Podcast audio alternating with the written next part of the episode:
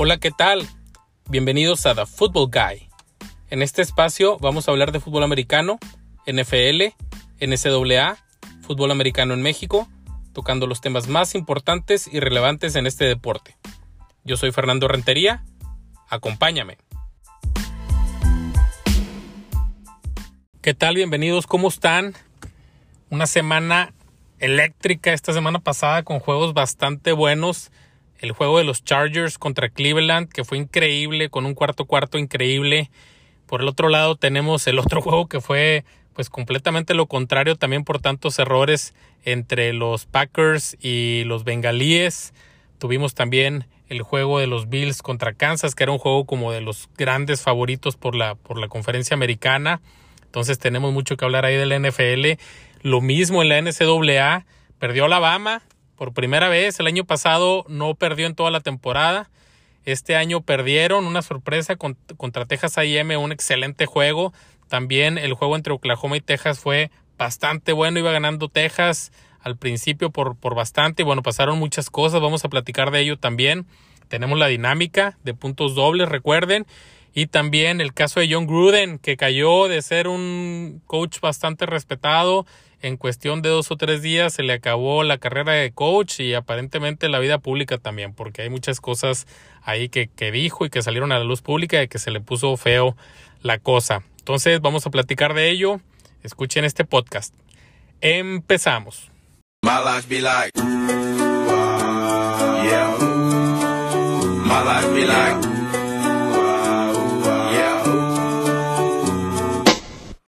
Tuvimos el juego de la temporada entre los Browns y los Chargers. No creo que vaya a haber un juego igual, un juego de muchísimos puntos, un juego donde hubo seis touchdowns en el último cuarto, hubo siete cambios de liderato en el juego y donde Justin Herbert nuevamente se consolida como una superestrella, tuvo 26 pases completos, 398 yardas, cuatro pases de touchdown, aparte corrió uno y también su coach Brandon Staley está también impactando bastante porque la verdad es que no le gusta patear ni de despeje ni de goles de campo.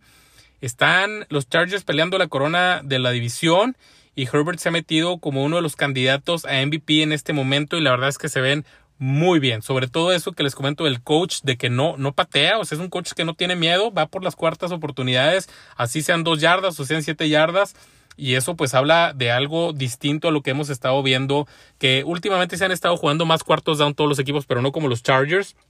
Por su parte, los Browns que jugaron un muy buen juego son el primer equipo en anotar más de 40 puntos sin tener un turnover o una entrega de balón. Y el récord bajo estas condiciones ahora es de 442 ganados para los equipos que hacen más de 40 puntos y no entregan el balón y un perdido, que fueron los Browns. Y por el otro lado tuvimos un juego que fue completamente lo contrario a este juego tan espectacular y con, ofensivas tan, tan, tan explosivas, que fue el juego entre los Packers y los Bengalíes. Hay que decir que este fin de semana se fallaron 13 puntos extras, lo cual es increíble. Quién sabe qué pasó, se alinearon los planetas, pero fueron demasiados puntos extras. Bueno, pues en este juego se fallaron cinco patadas seguidas, todo esto faltando menos de dos minutos para terminar el juego, más el tiempo extra, lo cual también es bien raro. Les voy a explicar más o menos lo que pasó en, el del último cuarto en delante. A los 7 minutos con 53 minutos los bengalíes reciben la pelota y anotan un touchdown. Y esto fue lo último bueno que pasó en el juego para ninguno de los dos equipos. Después de esto, los empacadores fallaron un gol de campo. Después, los bengalíes fallaron un gol de campo. Después, los empacadores volvieron a fallar un gol de campo. Después, intercepción a los bengalíes. Les interceptaron un pase. Después, gol de campo fallado por los Packers. Después, gol de campo fallado por los Bengalíes. Y finalmente se metió un gol de campo en tiempo extra por los Packers. Que eh, Mason Crosby, el pateador de, Green Bay, llevaba 27 patadas seguidas sin anotar. Pues este juego falló tres patadas. Es. O sea, no, sé cómo explicarlo. De hecho, la última patada que fallan los bengalíes en tiempo extra, el pateador piensa que la mete, se pone a celebrar, lo cargan y luego se dan cuenta que, que había salido la pelota, que no había entrado.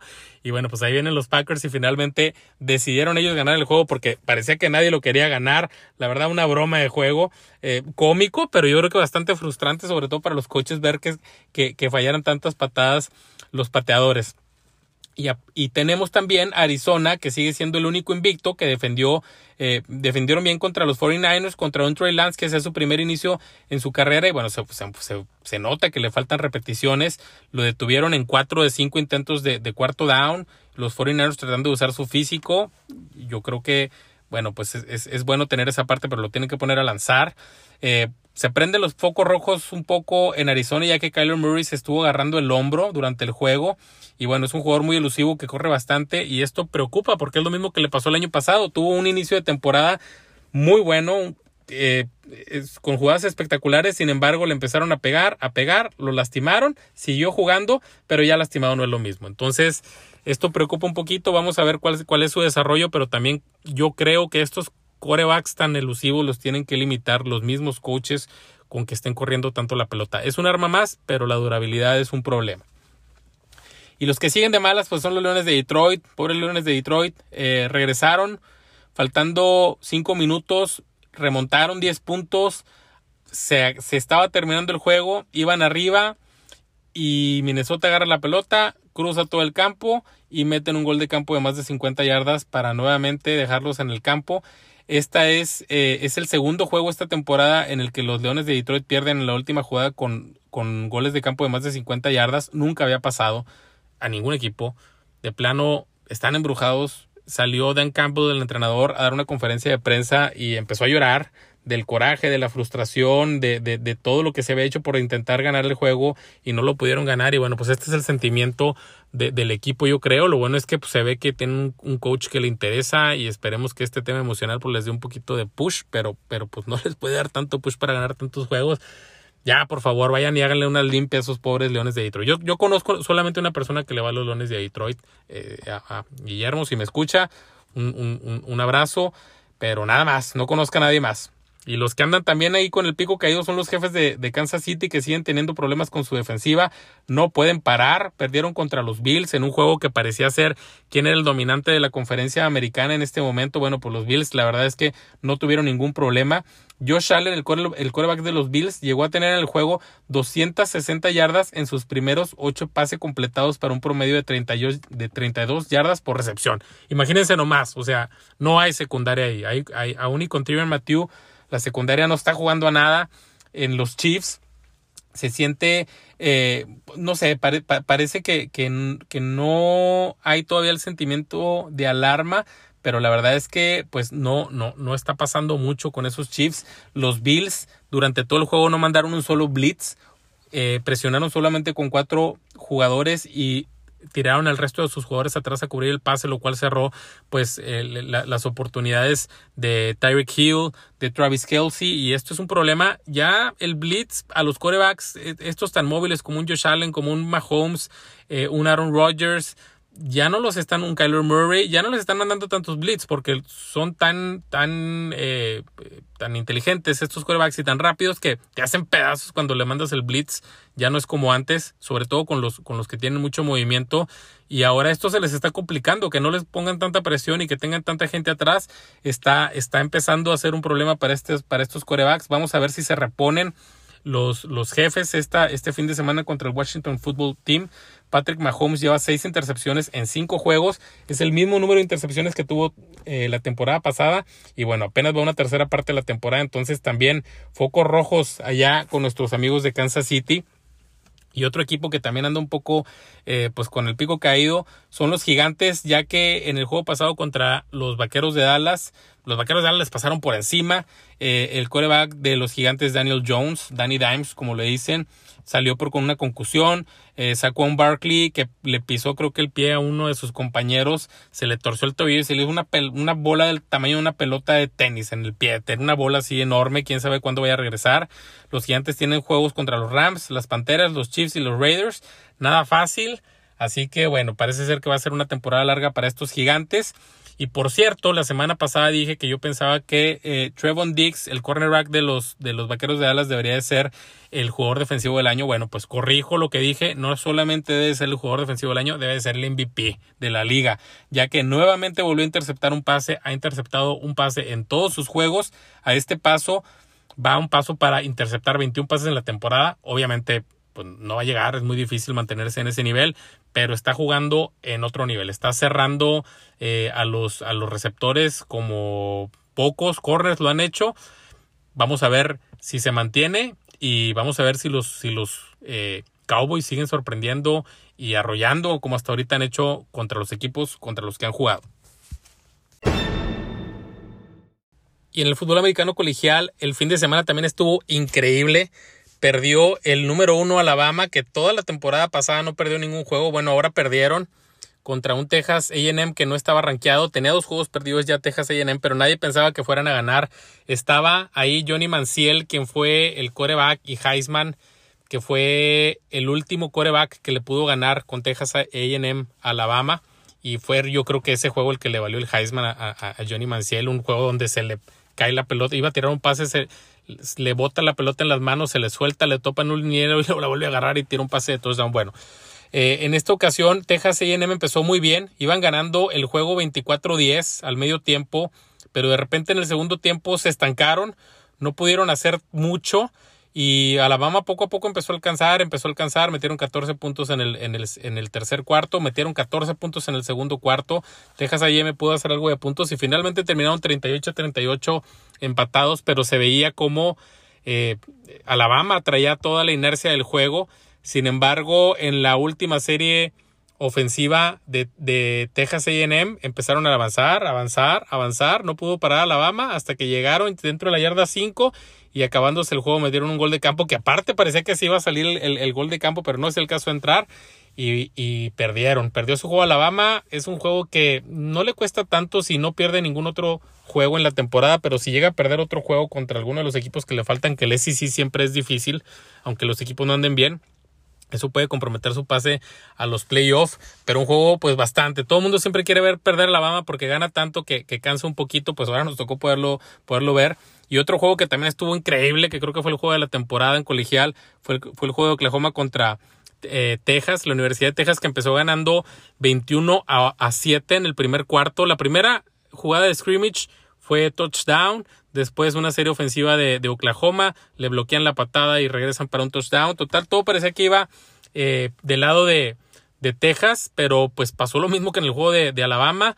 Después del segundo tiempo banqueó Oklahoma a Spencer Rattler, que, es, que era el coreback que supuestamente al inicio de la temporada iba a ser el favorito al Heisman y la selección número uno en el draft de este año, pues lo banquearon. Entró el segundo coreback y movió la ofensiva de Alabama increíble. En el segundo tiempo anotaron 35 puntos, lograron darle la vuelta a Texas, un Texas que también de repente de anotar puntos, puntos, puntos, puntos, de repente ya no podía avanzar la pelota, empiezan los errores mentales de cucheo, donde los coaches en lugar de tratar de correr un poco más la pelota, abrir un poco más el campo, tratar de hacer ciertas cosas para que el reloj siga corriendo y seguir y seguir eh, pues dominando y manteniendo la ventaja, no, empiezan a desesperar, empiezan a tirar pases eh, en, todas las jugadas, en todos los downs y esto pues genera que, el tiempo se pare el coreback se empieza a frustrar, no le dan, no le dan pases sencillos al coreback para que empiece a tomar confianza.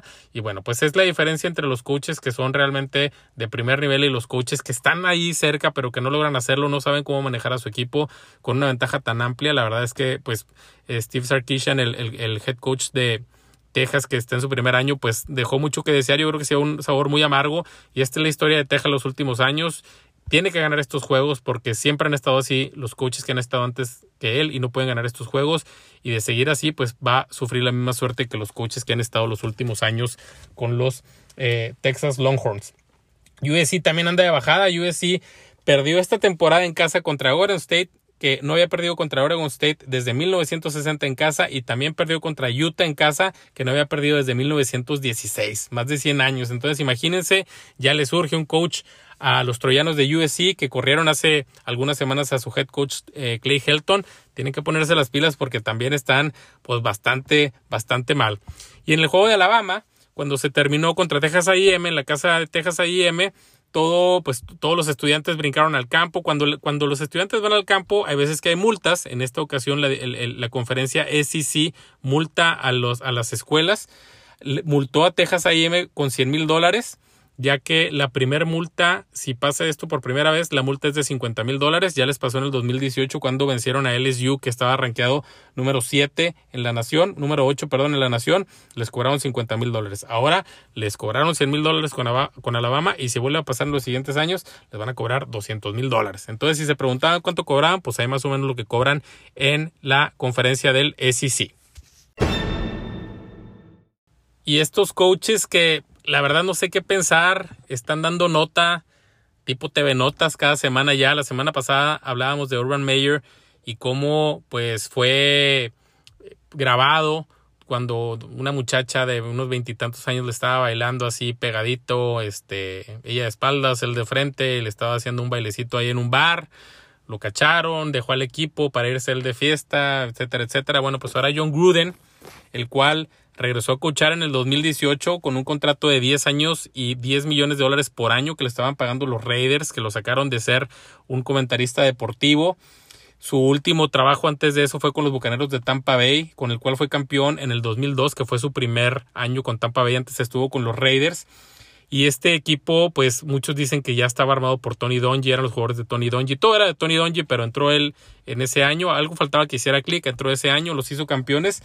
Y bueno, pues ese fue su pico, porque a partir de ahí, pues él realmente tiene un récord como coach de 117 ganados y 112 perdidos. Quiere decir que está en un porcentaje de 500, ni bueno ni malo, medio pelo, pero ha vendido mucho pues ese Super Bowl y, y cómo fue comentarista este, pues mucha gente lo, aprecia mucho como una gran mente ofensiva que quizás estemos engañados por su personalidad, que parece ser así muy agradable y este, y que sabe mucho, habla mucho. Bueno, ahora muchos ya dicen que vende, que vendía humo realmente, que, que no había conseguido realmente gran cosa. Pues bueno, la semana pasada hubo un problema con el Washington Football Team para variar, donde uno de los entrenadores de acondicionamiento físico al, parecer estaba distribuyendo sustancias prohibidas, así que entró la DEA a hacer una investigación con el equipo y salieron muchos correos a relucir y entre esos correos salieron correos que John Gruden, que en ese momento no estaba coachando, pero sí trabajaba eh, pues dentro del, del, de la industria del NFL como comentarista, le escribía a Bruce Allen, quien era el gerente general de del Washington Football Team, en aquel entonces los Redskins, y donde pues la verdad el primer email que salió él criticaba mucho a Demore Smith, que es el, eh, es el director ejecutivo de la Asociación de Jugadores, donde se burlaba pues, de su físico, porque es negrito y, los labios muy anchos. Y aquí, bueno, esto fue lo primero que salió a luz. Él salió a disculparse por ese, por ese correo, que él no trataba así a la gente, que él era un racista, que toda su carrera eh, se podía ver que, que, pues, como él había tratado a sus jugadores. Pero a los pocos días empezaron a salir más correos y más correos a este mismo Bruce Allen, donde eh, llama maricón a Roger Goodell, critica a Roger Goodell porque hicieron que eh, los Rams draftearan a Michael Sam. No sé si no se acuerdan de Michael Sam, fue el primer jugador gay, que abiertamente se declaró gay y él eh, lo hizo en colegial cuando y era un muy buen jugador, fue el, fue el jugador defensivo del SEC y cuando pasó a la NFL pues raro, ¿no? Porque no había un jugador activo que se haya declarado gay hasta ese momento, entonces eh, pues los Rams lo seleccionaron y, y, y, Gruden criticaba a Goodell porque decía que, que, había hecho que los Rams lo seleccionaran a fuerza y, le llamaba pues con, con un apodos muy este muy, muy grotescos a, a Michael Sam. Eh, también criticaba a los jugadores de color que se arrodillaban, decía que los deberían de despedir, que eran un, que eran, que, que, que no servían, que echaban a perder el juego, eh, que las mujeres no debían de estar entrando a ser referir ni a los asuntos de hombres, que esto era un, un, un, juego de hombres y no tenía por qué haber mujeres ahí. Todo esto con, con muchos eh, con, muchos insultos ¿no? en, sus, en sus correos. También criticó a Joe Biden, a Joe Biden cuando era VP de, de, vicepresidente de los Estados Unidos, eh, diciendo que, que, era un pussy, o sea, muchas cosas, muchas cosas eh, pues muy, muy mal vistas hacia mucha gente, sobre todo hacia las minorías, hacia la, gente, hacia los homosexuales, etcétera. Y bueno, pues todo esto salió a la luz. Yo creo que hay una cola mucho mayor a esto. Entonces, antes de que hubiera más, él dijo basta y por eso decidió eh, renunciar a su trabajo como coach, head coach de los Raiders. Y pobre John Gruden. Bueno, no pobre, él se lo ganó, pero ya se le acabó la carrera como coach de aquí de por vida, así como la carrera de comentarista y cualquier tema público que pueda tener, porque de ahora en adelante ya se convirtió en un enemigo público número uno por cómo eh, tenía estos términos tan eh, donde era derogatorio hacia todas las minorías. Entonces, que esto ahorita pues está, la verdad es que bien, bien, bien penado y, muy criticado. Y bueno, pues ni hablar. Así salió John Gruden, salió su verdadero yo, se escondió atrás, eh, tenía una faceta donde daba una cara y era, y era completamente él diferente. Así que, pues ni modo. Otra noticia de otro coach con cosas ahí extraordinarias. Muchas veces los coaches piensan que son pues la última autoridad y no lo son. Entonces esperemos pues ya no tener noticias más de estos coaches y tener una temporada tranquila en donde sea el deporte de lo que tengamos que hablar. Dinámica para esta nueva semana. Ahora vamos a tener nuevamente un juego entre equipos que no van bien. Uno que parecía que iba a estar bien en la temporada, que son los Delfines de Miami. Y el otro que ya sabíamos cómo iban las cosas. Y con Urban Meyer ahí al frente, con todo lo que está haciendo, que ya quedó un poquito pecado por John Gruden, porque salió John Gruden todavía con cosas peores, pues eh, también van bastante mal. Entonces, el juego entre los, eh, los Delfines de Miami y los Jaguares de Jacksonville es el juego de puntos dobles para esta semana. Mucha suerte a todos.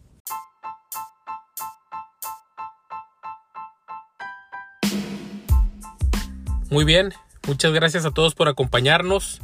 Recuerden seguirnos en The Football Guy MX si tienen videos de fútbol americano que estén bien tomados y tengan buenas jugadas o sean chistosos, mándenlos para publicarlos en The Football Guy. Y nos vemos pronto.